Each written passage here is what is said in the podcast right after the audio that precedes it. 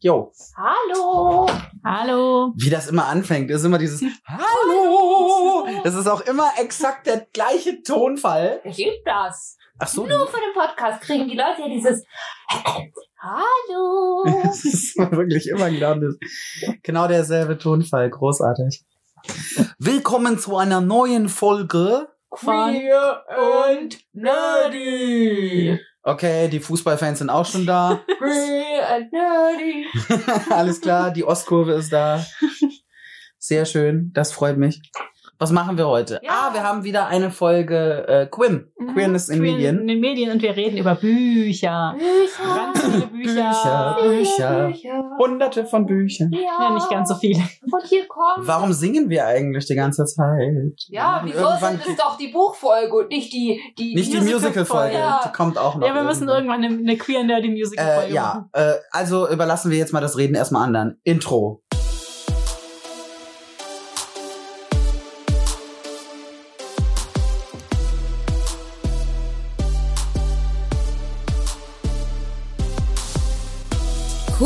And Nerdy, der Podcast über Fandom, queeres Leben und die Nerd-Szene. Und hier ist euer Trio Infernale. Fairy, das Chibi, die zeichnende, zockende Erdbeerfee mit der Lizenz zum Cosplayen. Yama, der Seme, dynamischer Digi-Ritter, autistischer Autor und Hüter der Podcast-Uke. Und last but not least, Scarlett, die Diva, Lord of the Strings, der Instrumente sammelt und lieber Mozart statt Mainstream hört. So. So. Also, wie So. so. soll ich lieber sagen, nun. Nun. Und nun. Das kennt wieder keiner. Doch, die Palapper, die uns hören, nun. Ja. Die kennen den Herrn äh, äh, G von L. Äh, egal. So, egal. Sprich. Ähm, ja, es geht um Der Yama hat vorbereitet. Wie ich dir da auch ins Wort falle. Ja, mach es Der, Und immer, heute hat der Yama Und immer wenn der vorbereitet. Jammer gerade anfangen will zu erzählen, Laber ich dazwischen. Entschuldigung. das gerade dazwischen. So, Ich alles gut. Kaffee. Okay, ja, also erstmal wieder, wir sind keine Historiker und es ist auch kein kompletter historischer Abriss, sondern wir haben uns halt einzelne Schriftsteller und Bücher rausgesucht, mit denen wir uns als Fans näher beschäftigt haben. Und wir bewegen uns da sehr im deutsch-englischen Sprachraum. Ja. Und nat natürlich werdet ihr noch äh, ganz andere Bücher kennen und noch viel mehr Bücher kennen. Deswegen, sie dann uns in die Kommentare. ja, postet sie uns in die Kommentare, erzählt uns davon. Wir freuen uns immer, wenn wir was Neues kennenlernen. Ja, auf jeden Fall. Ja. Ach ja, du solltest vielleicht auch noch sagen, wir bewegen uns in einem gewissen Zeitraum aktuell, weil Literatur ist so großflächig, Mhm. dass wir da nicht nur eine, sondern zwei Folgen zu machen. Ja, deswegen bewegen wir uns heute im Zeitraum von so 1600, weil wir nämlich mit Shakespeare loslegen, bis ungefähr die 80er, weil wir mit einem Roman von Jeanette Winterson enden. Und Alles Literatur der, der Gegenwart, also der näheren Gegenwart, machen wir dann in der nächsten Folge. Gut. So, Shakespeare. Lege er los. Shakespeare. Ich glaube, über Sha- Shakespeare kennt jeder von euch, über den müssen wir gar nicht so groß viel erzählen. Damit wurdet ihr schon im Deutsch- und Englischunterricht mitgequält. Ich Oh. fand Shakespeare immer toll im Englischunterricht. Ich habe mich immer gefreut, wenn das kam. Ich auch. Shakespeare war, hallo, da ist wenigstens was passiert, da war Action am Start, ja? Ja, da sind ständig Leute gestorben und Leute haben sich verliebt. Also Shakespeare war Dichter und Stückeschreiber. Und ähm, er hat sehr, sehr viele Sonette geschrieben. Er hat ja auch das Shakespeare-Sonett erfunden. Also er hat nicht das Son- Sonett komplett erfunden, das war Nein. ein anderer Typ. Das war Franco Petrarca. Genau. Beziehungsweise, nach, also da hat Shakespeare auch hart geklaut. ja, klar. Aber er hat halt eine andere Fassung gemacht, weil Englisch halt eine andere Sprache ist als Italienisch. Richtig. Und es hat halt so besser gepasst. Und ein Teil dieser Sonette richten sich an einen jungen Mann. Und es wird schon, ist schon sehr, äh, man kann sagen, erotisch, romantisch, äh, kommt nie so genau raus, äh, wie er das genau meint. Also ob er diesen jungen Mann verliebt ist. Könnte sein, könnte auch nicht sein. Das ist zu lange her. Wir wissen das heute nicht mehr. Also es ist halt so eine, es ist so, bei Petrarca, wenn ich da einhaken darf kurz, Mhm. bei Petrarca war es halt immer diese engelsgleiche schöne Frau, Laura. um die es ging, Mhm. um Laura.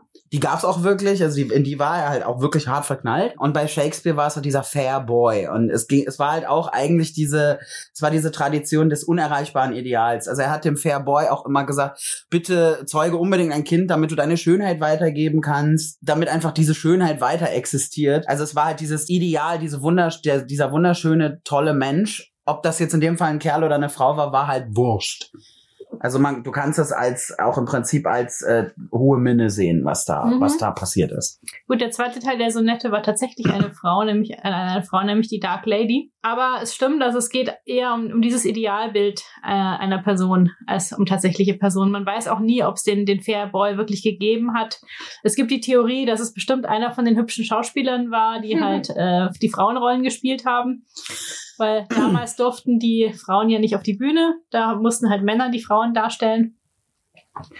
Darf Und- ich dazu einen Einwurf machen? Ja. Äh, es gibt ein Sonett, im 20. Sonett wird nämlich förmlich eine androgyne Version der angeredeten Person entworfen.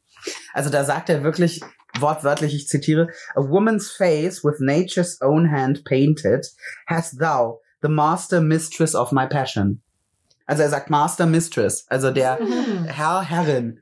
Mhm. Also, ne, so das, eben, das ist das, worauf du anspieltest, dass Männer zu der Zeit haben sie Frauenrollen gespielt, weil Frauen auf der Bühne, das ging ja gar nicht.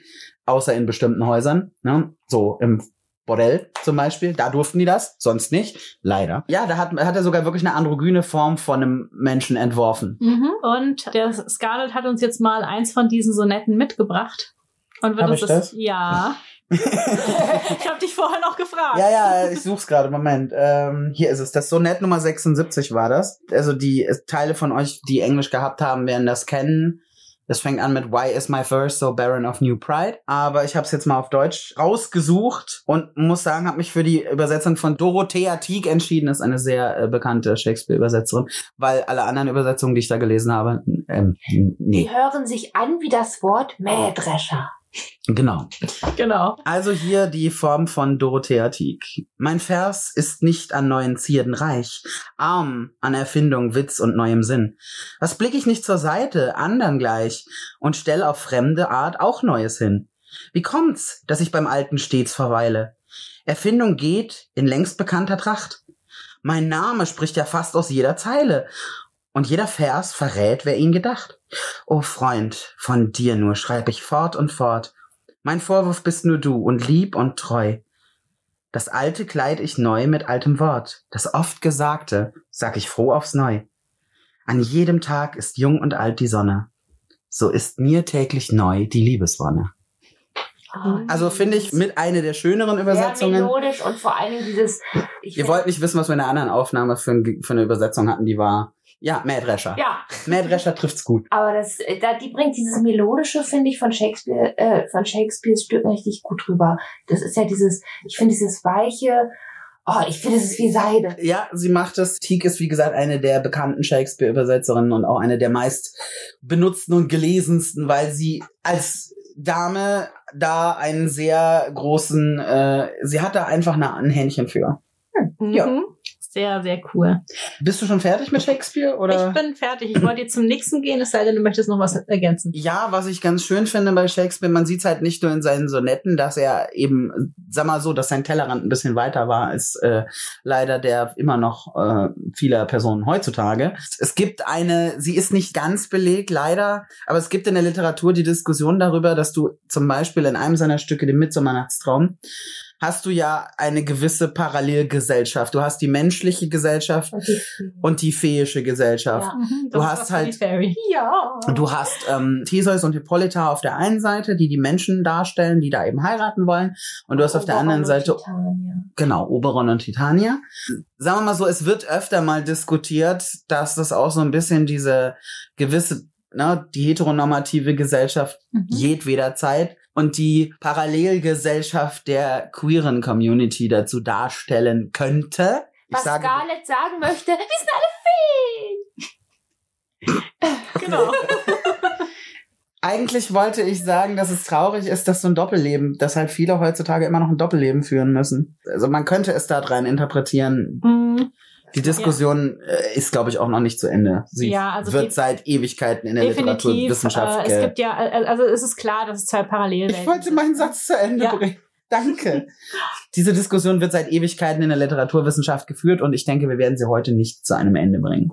Ich wollte es nur anmerken, dass es Mhm. dieses, diesen Ansatz ebenfalls gibt. Okay, ich, und ich wollte nur ergänzen, dass es dass eine andere Theorie dazu ist, dass die Feenwelt die Welt des Theaters darstellt. Wobei die Welt des Theaters ja auch so ein bisschen die, die Parallelgesellschaft ist. Und ähm, Ja, es gibt ja ganz viele Parallelgesellschaften. ja, Ne, die Anime-Community ist auch eine Parallelgesellschaft. aber ich glaube nicht, dass Shakespeare die gemeint hat. Och, wer Wer weiß? weiß, vielleicht war er Nein. seiner Zeit noch weiter voraus als wir dachten. far, far away. Okay. So, wir können nicht über homosexuelle Literatur reden, ohne über Lord Byron zu reden. Lord Byron. Wer ist das? Ja. Also ich kenne ihn, ja. Ich tue jetzt Okay. mal. Das war doof. ja, Lord Byron ist einer der Dichter der Romantik. Ach, der war doch Ähm. Bro mit Shelley. Ja, die, die waren alle Bro und ähm, Haben die nicht sogar dieselben Mädels geknallt teilweise? teilweise ja. Ich glaube, bei Shelleys Frau hat's dann aufgehört mit Ja. der Bromance. Das, das, also. Die, woll die wollte Shelley dann doch nicht teilen. nein, Mary wurde nicht geteilt. Das ist gut. Mary is mir. Ja, genau. Ich glaube, da hat, da hat Shelley dann echt keinen Bock mehr gehabt. Ja, das, ich glaube auch, dass es so war. Ich habe es jetzt nicht mehr genau im Kopf. Es ist ewig her, dass ich die, dass ich das im Studium gemacht habe. Ja, die haben doch Die Lissy kannst du haben, ja, aber Alle. nicht die Mary. Die Mary ist mir. Die ist mir. Ja. Allerdings, dass, äh, dass Mary später Frankenstein geschrieben hat, spricht nicht unbedingt für Shelley. Ich mag Frankenstein. Ja, jeder mag Frankenstein. Ja, okay. Nee, den Doktor nicht, das Monster finde ich. Ja, nicht. das Monster, der Doktor ist eine AA. Ja, Ah, und es gibt die Theorie, dass das eben Shelley ist. Aber das ist ein anderes Thema. Gut, also Lord Byron äh, gilt als bisexuell oder auch pansexuell. Ja, also er hatte viele Affären mit Frauen und auch mit Männern. Ja, warum auch nicht? Und er war auch in Männer verliebt und er hat äh, Gedichte geschrieben über diese Männer, an diese Männer. Oh, cool. Zum Beispiel, er hat ein Gedicht geschrieben an Thomas Edison, das war ein Chorsänger, also noch ein sehr hübscher junger Mann, der halt im Chor gesungen hat und eine engelsgleiche Stimme hatte. Also in Byrons Vorstellung. Vielleicht hat er in Wirklichkeit gerade ein Stimmbruch gewesen. Und ähm, Man weiß es nicht. einer von, von diesen jungen Männern, in die er verliebt war, das war sein Diener Lukas. Äh, Okay. Lukas war ein Grieche, weil Lord Byron war später in Griechenland. Ähm, der ist nach Griechenland gegangen, weil die Gesetze in England waren halt sehr streng und Wir sind wieder da, ne? Die Griechen, die ähm, schon immer relativ tolerant waren, was eben äh, queere Liebe angeht. Ja, und der Rest von Europa war halt noch nicht so weit. Wobei England der Vorreiter war. Ja, später. Gesagt, später, nicht damals. Nicht damals, aber später. Aber da kommen wir noch zu. Bitte, So, bitte. äh, genau. Ich habe auch ein Gedicht mitgebracht von Lord Byron. Und zwar ist das ist ein Gedicht an Lukas. Oh, jetzt wird's, Ja, das wird's Gedicht heißt schmutzig. nicht ganz. Es wird nur sehr, sehr dramatisch, weil die Romantiker, äh, da waren, da ging es ja immer um ganz dramatische Ach ja. Liebe, Tod, ähm, Vergänglichkeit, Verderben. Ja, genau. Da, dazu passend heißt das Gedicht auch Liebe und Tod. Na super. Genau. Klischee.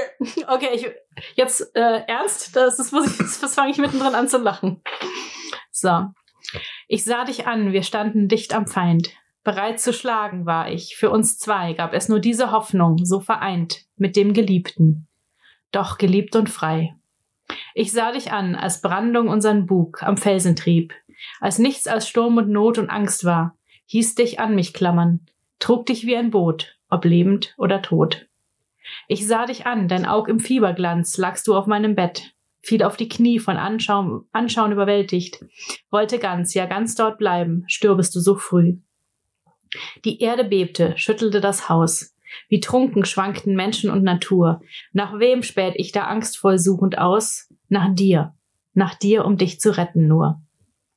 Als mir die Sinne schwanden, als der Krampf mich hilflos machte, aller Worte bar, an dich, an dich allein im Todeskampf, dachte ich, ach öfter wohl, als heilsam war. So viel und mehr, und doch liebst du mich nicht, und wirst es nie. Ich weiß ja, unseren Trieben befiehlt kein Wille, steuert keine Pflicht. So muss ich wild, verkehrt, wahnsinnig lieben. Das ist furchtbar traurig. Oh, aber auch Aber wunderschön. bittersüß, bittersüß. Wunderschön. Ja. Ja, aber das ist ja, damals dachte man ja leider Gottes oder auch sämtliche anderen Götter leider immer noch, dass das verkehrt ist, Mhm. wahnsinnig, total wider die Natur Mhm. und hat das natürlich dementsprechend verarbeitet, aber das Gedicht ist trotzdem wunderschön. Oh ja. Oh. Ja, also äh, soweit ich weiß, hat Lukas auch nie erfahren, dass Lord Byron in ihn verliebt war. Das war vielleicht auch besser Das so. Gedicht, äh, die Gedichte wurden ja oft, äh, wurden ja teilweise später erst veröffentlicht. Also, zum Teil ja. Mhm. Aber ganz, wie gesagt, es ist lange, lange her, dass wir die Romantik durchgekaut haben im Studio. Gehen wir ein bisschen weiter und zwar zu einer Gothic Novel. Da muss man sagen, nach der Romantik kam ja das viktorianische Zeitalter und im viktorianischen Zeitalter, also Königin Victoria, da war das alles sehr prüde in England und Da musstest du es anders ausleben. mhm, und da Würdest du noch als Spätromantik bezeichnen? Ich glaube, die Gothic fällt, fällt da auch noch mit rein. ja, also das das Also die hochromantische Zeit war vorbei. Mhm. Wir kommen also jetzt in die Spätromantik, so den Herbst quasi. Mhm, Gothic Novel. mhm. Gothic Novels waren so Horrorromane, Schauerromane. Also das, was ich sehr gerne mag. Ja, zum Ja. Beispiel Frankenstein war eine Gothic Ich Novel. liebe Das es. stimmt. Unter anderem.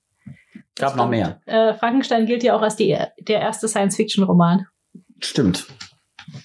So, und äh, da gab es einen Autor namens Sheridan Le Fanu. Der hat äh, eine Vampirromanze geschrieben, und zwar Camilla. Und Camilla ist sozusagen der Urtypus der lesbischen Vampirin.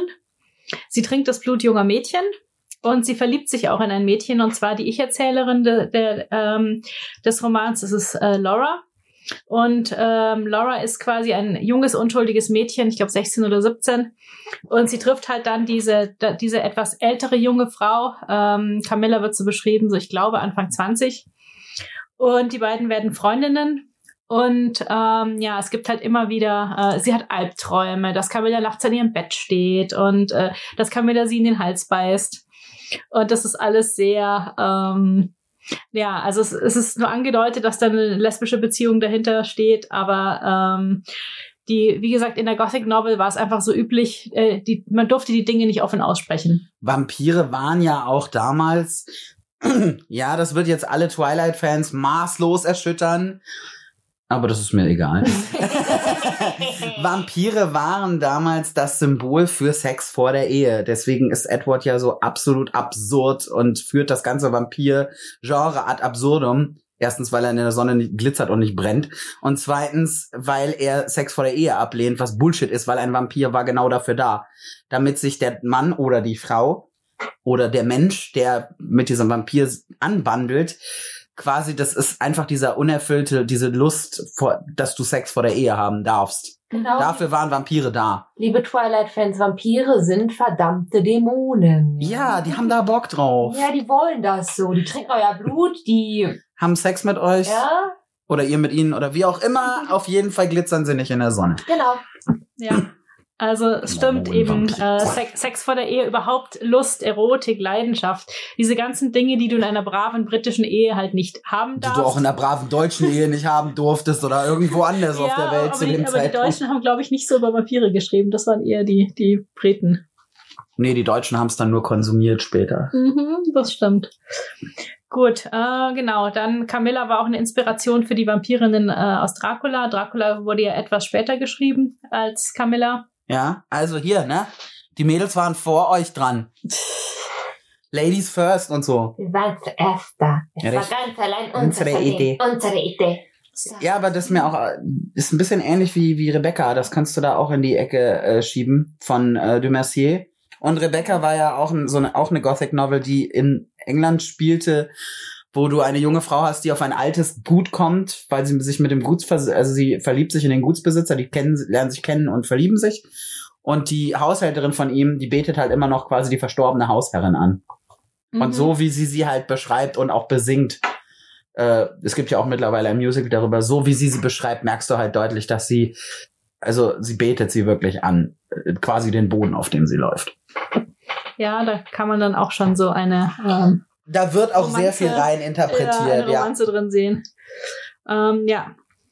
Gut, aber wie gesagt, in, in Gothic Novel, da ging es halt immer um alle Arten. Verbotene Liebe, verbotene Romanze. Ja, Aber bei Rebecca gab es keine Vampire. das stimmt. Da gab es überhaupt keine Magie an sich.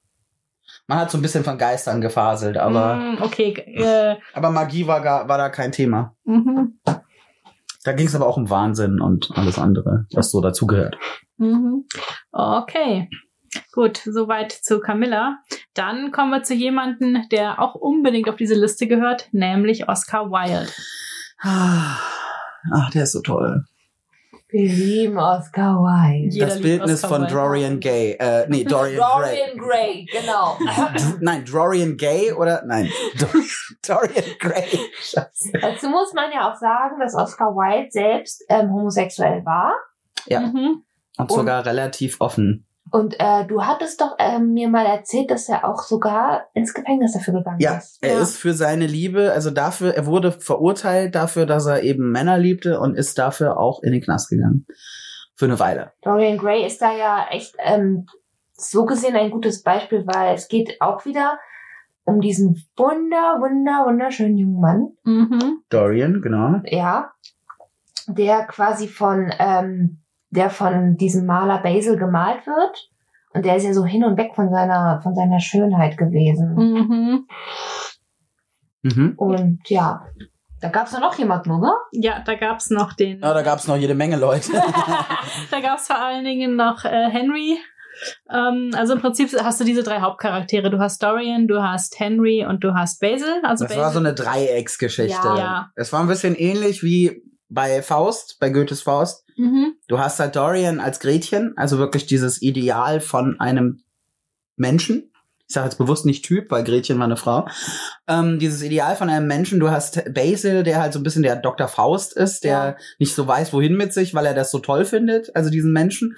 Und du hast halt, ähm, du hast Henry als diesen Demonic Dandy, diesen, diesen Teufel, als Mephisto. Ja. Und der Witz ist halt, Dorian, der am Anfang auch relativ unschuldig und rein ist, wird halt aber auch verdorben, einfach durch dieses, Durch Henrys Einfluss quasi. ja, und auch durch diese, diese Anbetung, weil die steigt ihm zu Kopf. Ja, der wird halt, der, das, äh, Hochmut, ne? Hochmut kommt vor dem Fall, genau. Ähm, offiziell ist er ja unsterblich in die Schauspielerin Sybil verliebt, aber man merkt halt einfach, dass ähm, zwischen Basil, Henry und Dorian da, da läuft was. Also, Also es knistert Es zumindest knistert ganz schon. gewaltig. es ist wieder dieses, ähm, dieses äh, Preisen seiner Schönheit, wo du dann dir auch denkst, hm, sind die jetzt befreundet oder ist Oder da läuft da doch. Ja, das ist wie Genau. bei Shakespeare. Ja. Wenn Shakespeare da seinen jungen Mann anbetet. Mhm. Okay, ähm, man muss dazu sagen, dass eben in, in Gedichten war es oft offener, wenn man über Homosexualität gesprochen hat, weil Gedichte hat man eher so für sich selber geschrieben und für den Angebeteten und Romane, die wollte man halt verkaufen. Da konntest du das noch, Und- leider noch nicht Ja. so offen. Mhm. Und da war es einfach so, in, in Romanen wurde halt, es wurde halt sehr, sehr viel angedeutet. Ja. Und so als Literaturwissenschaftler zerpflückst du dann bestimmte Szenen und versuchst dann rauszukriegen, äh, was symbolisiert das jetzt? äh, uns der Autor damit sagen? Genau. Apropos, Mhm. wenn ich noch mal darf, Ja. ähm, was noch in diese Zeit passt, kennt ihr alle, zumindest wenn ihr Märchen les lest und gelesen habt, Hans Christian Andersens Die kleine Seejungfrau. Bewusst nicht Meerjungfrau, sondern Seejungfrau hieß sie ursprünglich. Ähm, wird gehandelt unter Literaturwissenschaftlern als eine Parabel, weil Hans Christian Andersen in seinen besten Freund verliebt war. Mhm. Also er hat nie offen zugegeben, dass er schwul ist. Äh, es wird aber sehr, sehr stark vermutet, weil, wie gesagt, er in seinen besten Freund verliebt war. Er hat sich selbst quasi gesehen als die kleine Seejungfrau, die in den Prinzen verliebt ist. Sein bester Freund hat dann aber geheiratet später. Und Mhm. Hans Christian Andersen hat also, hat ihm nie sagen können, was er wirklich für ihn empfindet. Und äh, was schön ist, dass auch wieder dieses Feenbeispiel, ne, weil auch Meerjungfrauen, Schrägstrich Seejungfrauen sind ja eine Mhm. Art von Fee, wo man sich einfach wieder als anderes Wesen identifizieren Mhm. Kann, wenn als- man das möchte. Eben nicht als normaler Mensch, sondern ein, äh, ein Als anderes, nicht als heteronormativer Mensch, sondern als anderes Wesen. Genau. Mhm. Deswegen Feen werden ja äh, meistens oder sehr oft als sehr androgyn dargestellt. Ja. Ne? Mhm. Das ist wie mit ähm, teilweise mit manchen Darstellungen von Engeln. Die werden ja auch sehr. Richtig. Aber Engel sind mir zu biblisch. ja. Feen sind da schon das. das Feen- Feen sind besser. Beispiel. So, genau. Ähm, Komm mal ein bisschen näher ans Mikro ran, äh, Fe- Ferry, sonst hört man dich nicht. Hört man mich jetzt besser? so, Ja. ähm, ich überlege gerade, ob ich spoilern soll, wie das The Picture of Dorian Gray aussieht. Spoiler. Tot, alle sterben. Alle Im Moment, das war Hamlet. Oder ob war ein paar ich Monate äh, euch dazu ermutigen möchte, es selber zu Lest es selber. Ernsthaft, lest es selber und dann Mhm. könnt ihr uns, es gibt ganz viele coole Varianten davon. Man Und wenn muss, ihr keinen Bock habt auf Lesen, Hörbuch. ja, Hörbuch oder schaut euch einen Film an, es gibt auch gute Filme dazu. Muss Mhm. ganz ehrlich nämlich zugeben. Oder wenn das böse C vorbei ist, geht ins Theater und guckt euch an. Das ist am allerbesten. ja. Die Fairy wollte aber noch was sagen. Ja. Ähm, Ich muss auch Hörbuch. ganz ehrlich sagen, ich bin eher der Hörbuchmensch. Ich lese auch manchmal, aber ich höre lieber Hörbücher. Ja, darüber reden wir nachher noch. Ja. Bei Steady. Ja. Reden wir nachher über Aber ich unsere wollte erwähnt haben, Ja, mal ich gut. für die Leute als Motivation, vielleicht wollen sie wissen, warum ich lieber Hörbücher höre, dann müsst ihr Steadyisten werden. Ja. Schleich Katsching. bitte, bitte. Ja, mal, fahr fort. So, ähm, Oscar Wilde gehörte zu einer Gruppe, die nannte sich Uranian Poets. Und zwar waren das Dichter, die äh, homose äh, meistens selbst homosexuell waren und auch homosexuelle Themen in ihren Gedichten verwendet Moment. haben. Ur Uranian? Also wirklich wie Uranus. Ja, Okay. tust nicht. Tust nicht. Tut mir leid, aber sorry, die Vorlage ist so groß. Uranus. Ernsthaft jetzt? Boah, der Witz ist so schlecht. Ich weiß, ich entschuldige mich jetzt schon dafür, aber das verleitet so. Da konnte man nicht Alter. widerstehen. wie krass. Okay. Ja? Ja, das hatte eigentlich was damit zu tun. Es, es gab ja dieses Symbolbild äh, der, der Göttin Aphrodite, also das ist ja die Liebesgöttin. Und es Ach, die gab hatte ja zwei Seiten. Es gab ja stimmt. diese zwei Versionen. Das eine war eben die Aphrodite Dionia, das war die äh, Aphrodite der heterosexuellen Liebe. Lustig, Dionysos. Nein, Dionia ist. Dione, weil ihre, Dione, ja. weil ihre Zwei. Mutter Dione äh, heißt. Und dann gab es die Aphrodite Urania, das ist die, die von Uranus geboren wurde, aber halt ohne Mutter. Und das Also war sprich nur aus Teilen von Uranus. mhm, ja, krass. die, okay. die Griechen mal wieder. so. Und Die Christen konnten aus Adam eine Frau formen, also bitte, ja. Dann sollen die Griechen das auch dürfen können. so, und auf jeden Fall deswegen nannten die sich Uranian Poets. Mhm. Es gab damals den Begriff schwul oder homosexuell noch nicht. Und sie mussten quasi irgendwie äh, einen eigenen einen Begriff Sie wollten einen eigenen Begriff für sich finden. Ja, ist Ja. ja okay, ist in Ordnung. Mhm, das, Ja, finde ich cool. Also, ich meine, ich finde, Uranus ist ein cooler Gott. Also, ne? Zelda Und- Uranus. Ja, vor allen Dingen Uranus ist, ist der Gott des, äh, des Windes, glaube ich, war das. Himmels. Des Windes und der Wind war auch ein Zeichen Mhm. der romantischen Poesie, weil der Wind, ne, die Farbe Blau, das ist, also es hängt alles miteinander. Oh mein Gott, es hängt alles miteinander zusammen. Ich forme mit meinen Händen das Dreieck. Seht her, das Dreieck. Ja, ich pack noch zwei dazwischen, dann sieht's aus wie ein Triforce. Ja. Nein, aber ich sag mal, Wind war ja nicht, äh, war ja auch ein sehr äh, poetisches Symbol. Mhm, ja, So. man kann da wunderbar spekulieren. Ja, wenn ihr da Bock drauf habt, lest euch mal ein paar literaturwissenschaftliche Abhandlungen darüber durch. Mhm. Oder hört unseren Podcast einfach weiter. So, dann kommen wir jetzt zu Hermann Hesse. Also ich muss gleich sagen, ich habe Thomas Mann ausgelassen, weil wir wurden so gequält mit ihm im Deutschunterricht. Mit was wurdest du eigentlich nicht gequält? Ja. Bis jetzt wurdest du mit allem gequält, was du vorgelesen hast. Nein, aber Doch. Shakespeare, Shakespeare ist ja okay, aber Thomas Mann ist fürchterlich. Tut mir leid. Och nö, die Buddenbrooks waren okay. Also ich mag ihn nicht. Ja, man muss ihn auch nicht mögen. Okay.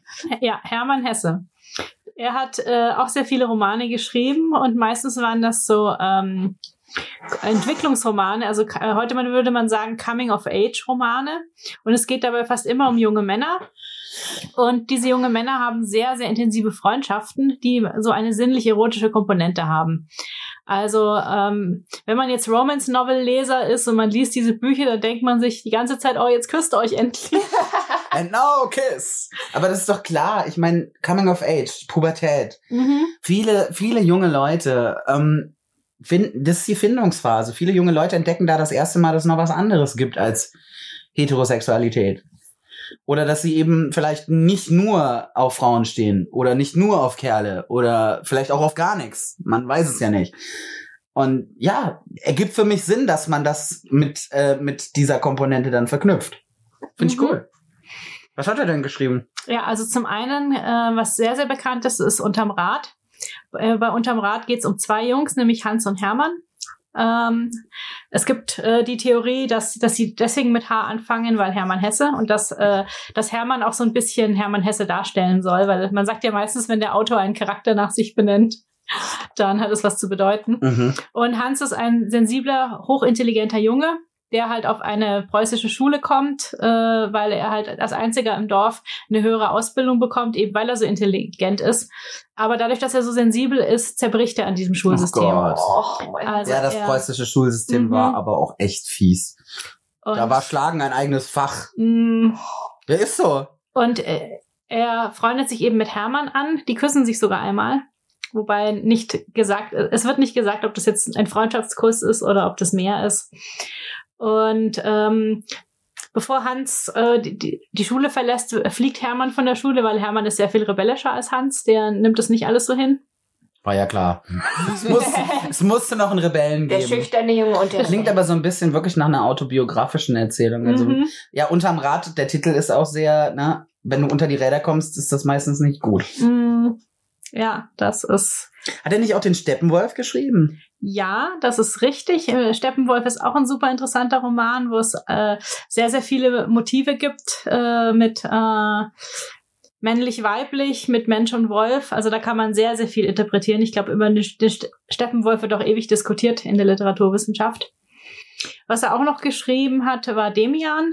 Das ist äh, eine, eine ähnliche Geschichte. Da gibt's auch den sensiblen Jungen, der heißt in diesem Fall Emil. Und Emil trifft eben Max Demian, der halt einfach so ein, äh, ja, ein schlimmer Finger ist. Ja, Demian ist ja auch ein Name des Teufels. Demian ist, äh, also wird als teuflischer Name gehandelt. Das heißt, Mhm. der Nomen est Omen in dem Fall. Das ist durchaus möglich.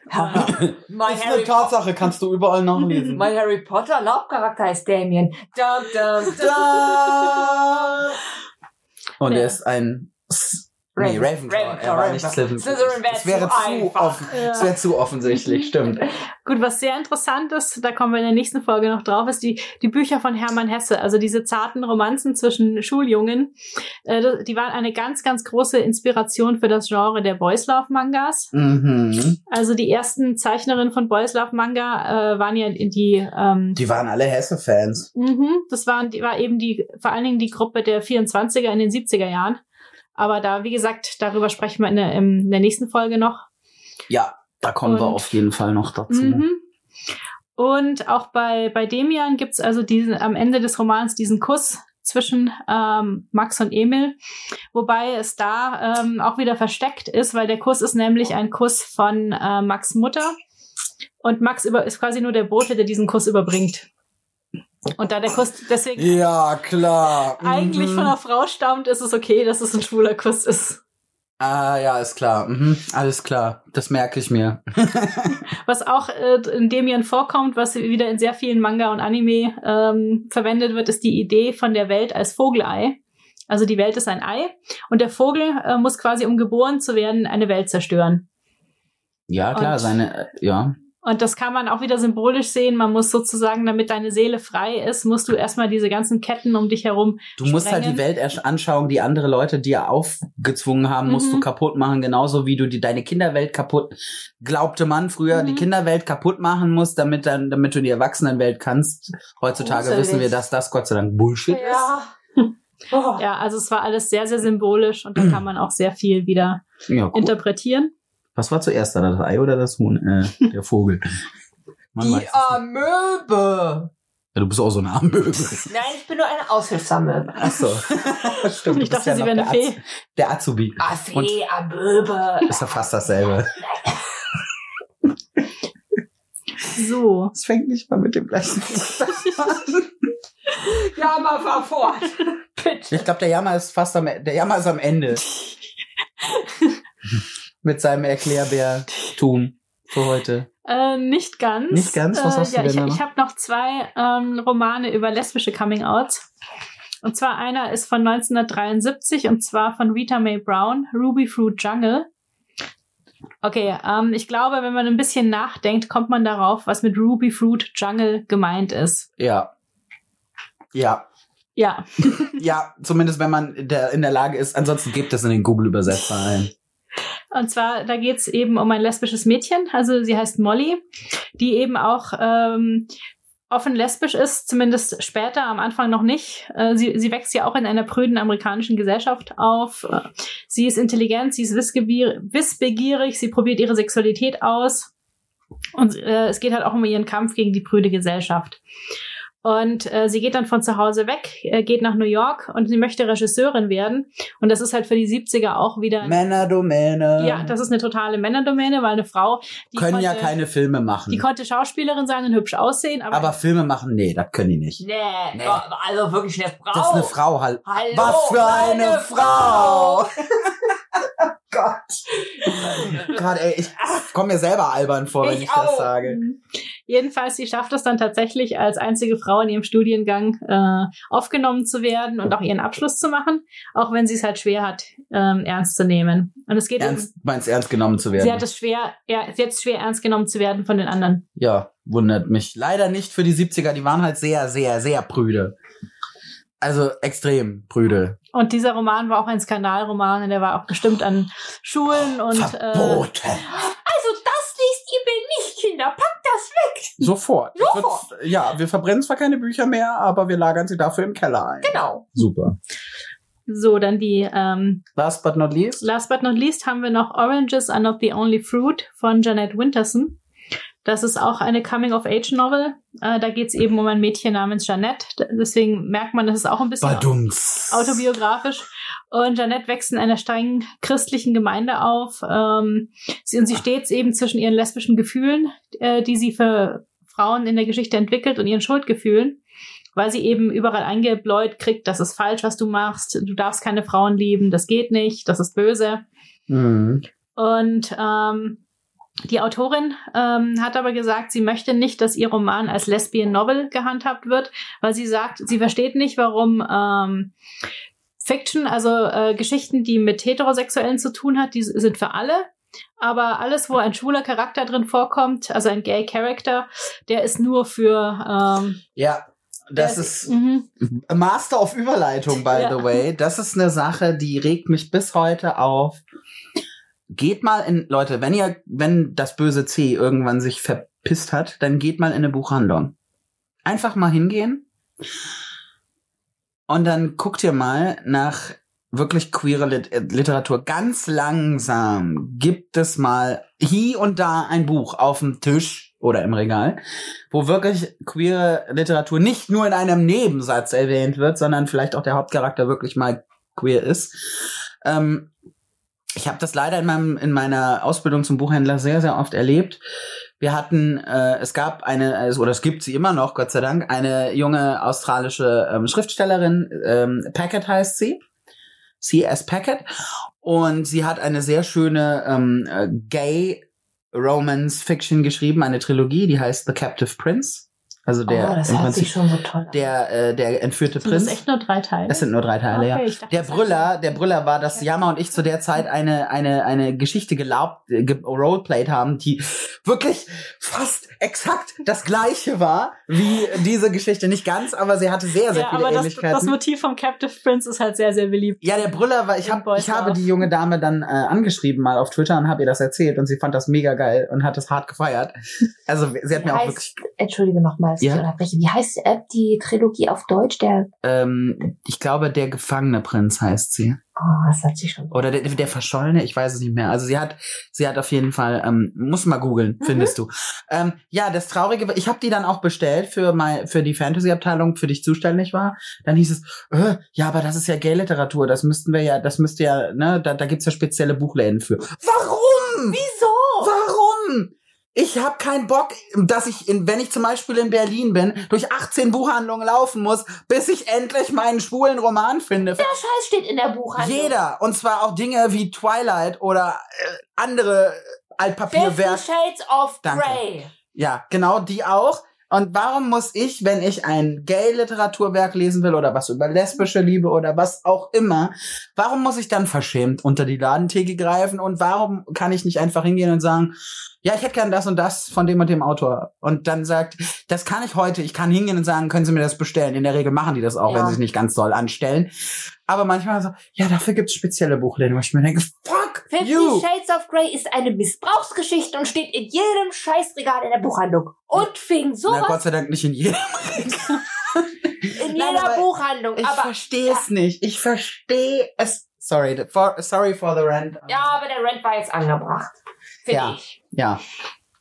Gut. Okay, habt ihr fertig gerantet? Ja, wir sind fertig. Gut. Gerantet.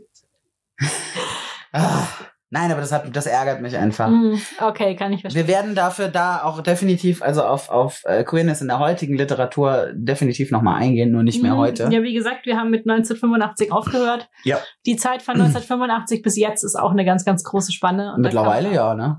Krass, oh Gott. 1985, da war ich zwei. 1985 war ich nicht da. Stimmt, da gab's dich noch gar nicht. Süß, noch so jung. So jung. Das So jung und schon so Spermie verdorben. mit einer rosanen Schleife um den. Ah, du und du warst das schnellste Spermium im Sack. Na, Prost Mahlzeit. da, da, da. Here I come to save the day. Alles klar. So, äh, dann Wir sind durch. kommen wir jetzt zum Besten und zum Schlimmsten. Mhm. Womit fangen wir an heute? Mit schlecht oder mit gut? Mit gut. Ja, dann bitte. Das Level Up der Woche. Ist dieses Mal. Der Queer History Month. Ja, Yay. der ist nämlich gerade noch. Mhm. Der ist auch noch, wenn ihr diese Folge hört, dann ist er noch genau zwei Tage. Ich sag's dir. Könnt ihr noch richtig? richtig, äh, richtig mal euch belesen. Ja. Und ich muss sagen, äh, was ich eben sehr, sehr cool fand, ähm, weil ich eben einfach ein bisschen recherchiert habe in der Zeit über die queere Geschichte und da habe ich noch so vieles rausgefunden, was ich nicht wusste. Das ist, es ist einfach cool zu sehen, dass es schon zu, zu vielen, vielen Zeiten, die lange, lange, lange vor uns waren, Leute gegeben hat, die Die- dafür eingestanden sind. Ah, da geht mir richtig das Herz auf. Ein großer Daumen hoch Ja. oder zwei enthusiastisch erhobene Daumen für ganz viele, viele Leute, die leider Gottes auch dafür oft einstecken mussten, Oh ja. aber sich nicht haben unterkriegen lassen. Genau. Ich ziehe meinen unsichtbaren, meine unsichtbare, Deinen imaginären Hut. meine, meine, meine Feenkappe. Alles klar. Aber leider, wo, äh, wo gut da auch äh, nicht so toll. Und leider gibt es auch das Game Over der Woche. In diesem Fall eine gerade aktuelle Facebook-Debatte über die Tatsache, dass in England mal gerade Leute versuchen, nett zu sein. Äh, und zwar zwei Kliniken in unter anderem Sussex versuchen, wenn ein Transgender-Mensch ein Kind zur Welt äh, bringt und sich eben nicht als Frau identifiziert, andere Begriffe zu finden als Muttermilch oder Mutter. Ja, das heißt dann Geburtselternteil und der andere heißt halt Elternteil oder Co-Elternteil und das heißt halt dann Elternteil, also Elternmilch oder Menschenmilch. Also Menschenmilch fand ich auch ein bisschen eklig, da de denke ich, denk noch mal drüber nach, bitte. Aber das Problem ist, die Debatte, die sich da gerade drum entspinnt, wieder, wo wieder einfach Leute, die keine Ahnung haben, die es auch überhaupt nichts betrifft und die es nichts angeht, nämlich heterosexuelle Frauen, total ausrasten. Mutter, Das heißt Vergiss Muttermilch! die, vergiss die Männer nicht. Ja, nee, nee, nee, alles gut, die kommen auch noch, ne? Also, äh, ich meine, heißt Muttermilch. dann kommen die ganzen weißen Männer wieder aus ihrem Loch oder woher auch immer und sagen, das heißt Muttermilch, wo ich mir denke, Leute, das geht euch doch gar nichts an. Ihr tut ja so, als ob die da Blausäure reinmischen. Meine Güte. Was soll das? Ich meine, es ist okay, mich stört es nicht, wenn, wenn es, wenn, wenn die Leute das Elternmilch nennen wollen, dann sollen sie das machen. Ja. Aber dass einfach schon wieder Leute sich aufspulen, weil anderen Leuten etwas Gutes getan wird, damit sie sich nicht diskriminiert fühlen. Genau. Das verstehe ich nicht. Und da denke ich mir, Leute, geht in euch und bleibt dort. So sieht's aus. Also, weißt du, die Leute finden immer, ihr- finden jeden pisseligen Grund. Weißt du, da, da kann ein Vulkan ausbrechen. Nee, es ist viel schlimmer, dass das jetzt Elternmilch heißen soll. Scheiß auf den Vulkan, ja? Der kann da ausbrechen, aber das heißt nicht Elternmilch. Das sage ich euch, das heißt Muttermilch. Ja, also Ja. da haben da haben wir da habe ich diese Woche, ich weiß nicht, wie oft ich da den Kopf geschüttelt habe. Ich habe glaube ich schon so ein bisschen Kopfschmerzen. Die soll, die soll sich ausgranteln, ganz ja, ehrlich. wie gesagt, geht in euch und bleibt dort. Ja. So, damit sind wir auch schon durch. Yay. Unterstützt uns auf Steady, wenn ihr auf Steady, Auf Steady. Steady, Stetig auf Steady. wenn ihr das möchtet, könnt ihr machen schon ab 5 Euro. Also schon ab 5 Euro geht's los. 5 Euro geht das hier los. Geht das hier los. einsteigen, mal rumfahren. genau, steigt ein, fahren Sie mit. Yay, yay, yay, Spaß, Spaß, Spaß. Die nächste Fahrt geht wieder rückwärts. Und ansonsten ähm, könnt ihr uns natürlich auch so unterstützen. Ihr könnt uns auf Instagram folgen oder auf Facebook oder wo noch? Auf Twitter. Twitter, genau. Genau. Jetzt hast du schon gesagt, das muss Entschuldigung, ja, was muss man da eingeben? Hm? Auf Instagram. Queer und nerdy. Ja. Oder drei Idioten machen einen queeren Podcast. Nee, ich glaube, damit findest du es nicht. Ihr könnt uns auch ganz oldschool eine E-Mail schreiben. Und zwar unter queer und nerdy at gmail.com. Ich hab's mir diesmal auch gemerkt. Fein, dann darfst du es das nächste Mal sagen. Ich hab's mir nicht gemerkt. Ja, ich hab's mir weiß. gemerkt. E-Mail ist so oldschool. Ja. Ich habe ja auch gesagt, ganz oldschool. Ihr könntet uns auch, nein, unsere Adresse kriegt ihr nicht, sonst Ja. könntet ihr uns Postkarten schicken. Vielleicht machen wir irgendwann ein Postfach auf. Dann Ja. dürft ihr, wenn ihr möchtet, könnt ihr uns dann Postkarten Das wäre schicken. schon ziemlich cool. Ja. Und schreibt uns bitte nicht gruselige Mails. Wir Nein. haben schon gruselige Mails bekommen. Danke. Ja, äh, gehört hier nicht her. Wo könnt ihr uns denn hören? Ihr könnt uns einmal auf Spotify hören, auf iTunes, auf Deezer und auf Podimo Ja, und genau. immer noch nicht auf Soundcloud. Nein. ihr könnt uns also fast überall hören. Ja, Ihr könnt uns auch auf Podigy direkt hören, wenn ihr das möchtet. genau. Ja, und wir freuen uns natürlich auch immer über Bewertungen auf Facebook oder Sterne. Sterne. Auf iTunes. Ja, fünf Sterne. Fünf Sterne bitte. Und ich, ich sammle Nichts noch, ja? drunter. Mein Sterne. Also, wenn ihr was drunter, dann bitte mit Begründung. ich bin warum. schlimmer als Super Mario, ja, meine Sterne, ja. Ja, also die ist, du bist ein Kirby, ich sag's immer noch. Mein Kirby, ich bin Sterne. Ja, wie gesagt, äh, wenn ihr weniger als fünf Sterne geben wollt, wäre cool, wenn ihr uns sagt, warum, weil wir wollen uns stetig verbessern bei Kaizen. und so. Kritik ist gut, aber bitte nur konstruktiv. Richtig. Und ähm, damit entlassen wir euch jetzt in eine wunderschöne Woche. Anfang März dann. Genießt das Wetter, wenn Ja, es es schön ist so schön. ist. Ich hoffe, es bleibt so. Tankt Vitamin D. Ja, März. März. März. März. Es wird März. Es wird März. Bald ist Ostern. Der März, der März. Ostern. Ja, das ist das. Ich liebe Ostern, weil, Du stehst auf Hasen. genau. Ja, gibt's Okay, das ist jetzt wieder. Ja, okay. Ah, nee, egal. bis zum nächsten Mal. Tschüss. Wiedersehen.